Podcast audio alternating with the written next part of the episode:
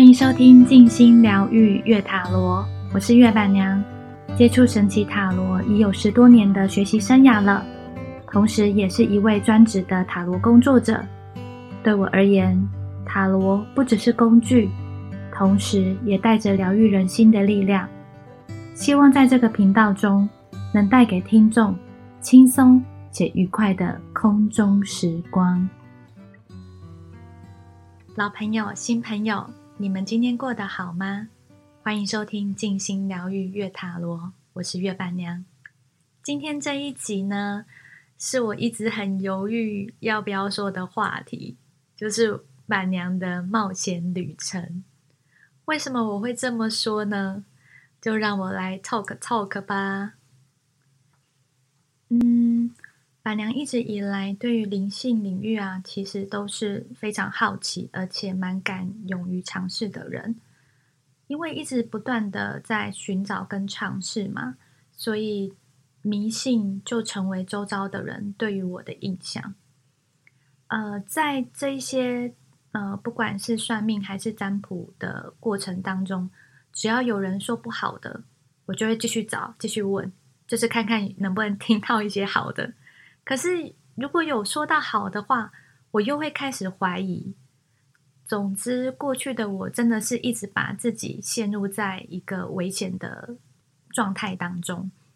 为什么我会这么说呢？嗯，就让板娘真的来好好的来分享几个亲身经验吧，让我娓娓道来。在学生时期的时候，有一天我跟朋友在逛街的时候。呃，发现一个算八字学的摊子，而且人还不少哦，所以我就跟朋友带着很好奇的心情过去。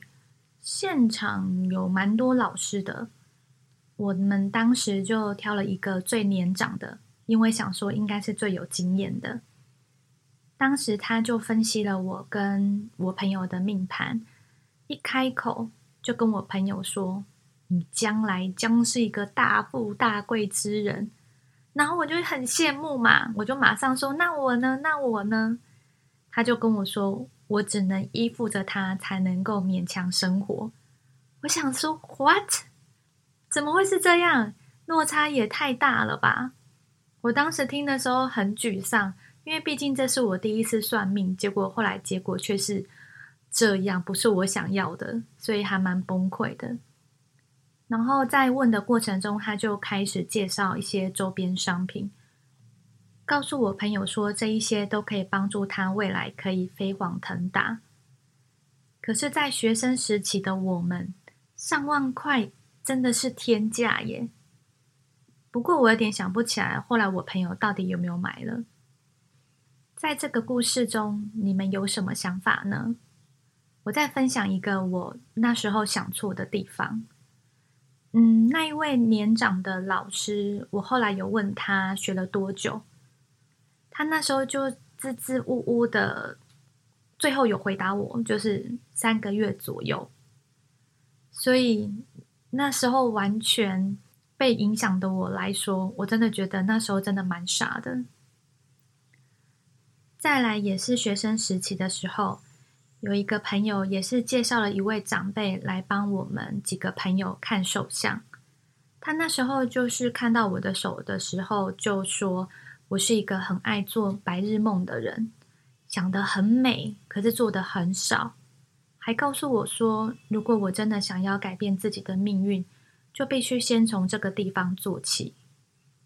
其实我那时候听到的时候，心情不是很舒服，想说。干嘛这样说我？我又不是这样的，我也不是来听这些的吼。这样，反正那时候蛮幼稚的啦。可是他就这样子缓缓的去分享他的一些想法跟经验，我也开始回顾我过去做事的方式，不得不承认他说的是对的啦。所以当我后来又开始有一些白日梦，然后。只想不做的时候，我就会想起那位长辈曾经提醒我的话，就会开始去要求自己，要么就去做，要么就不要想得太美。回想起那位长辈，我到现在都还蛮谢谢他的。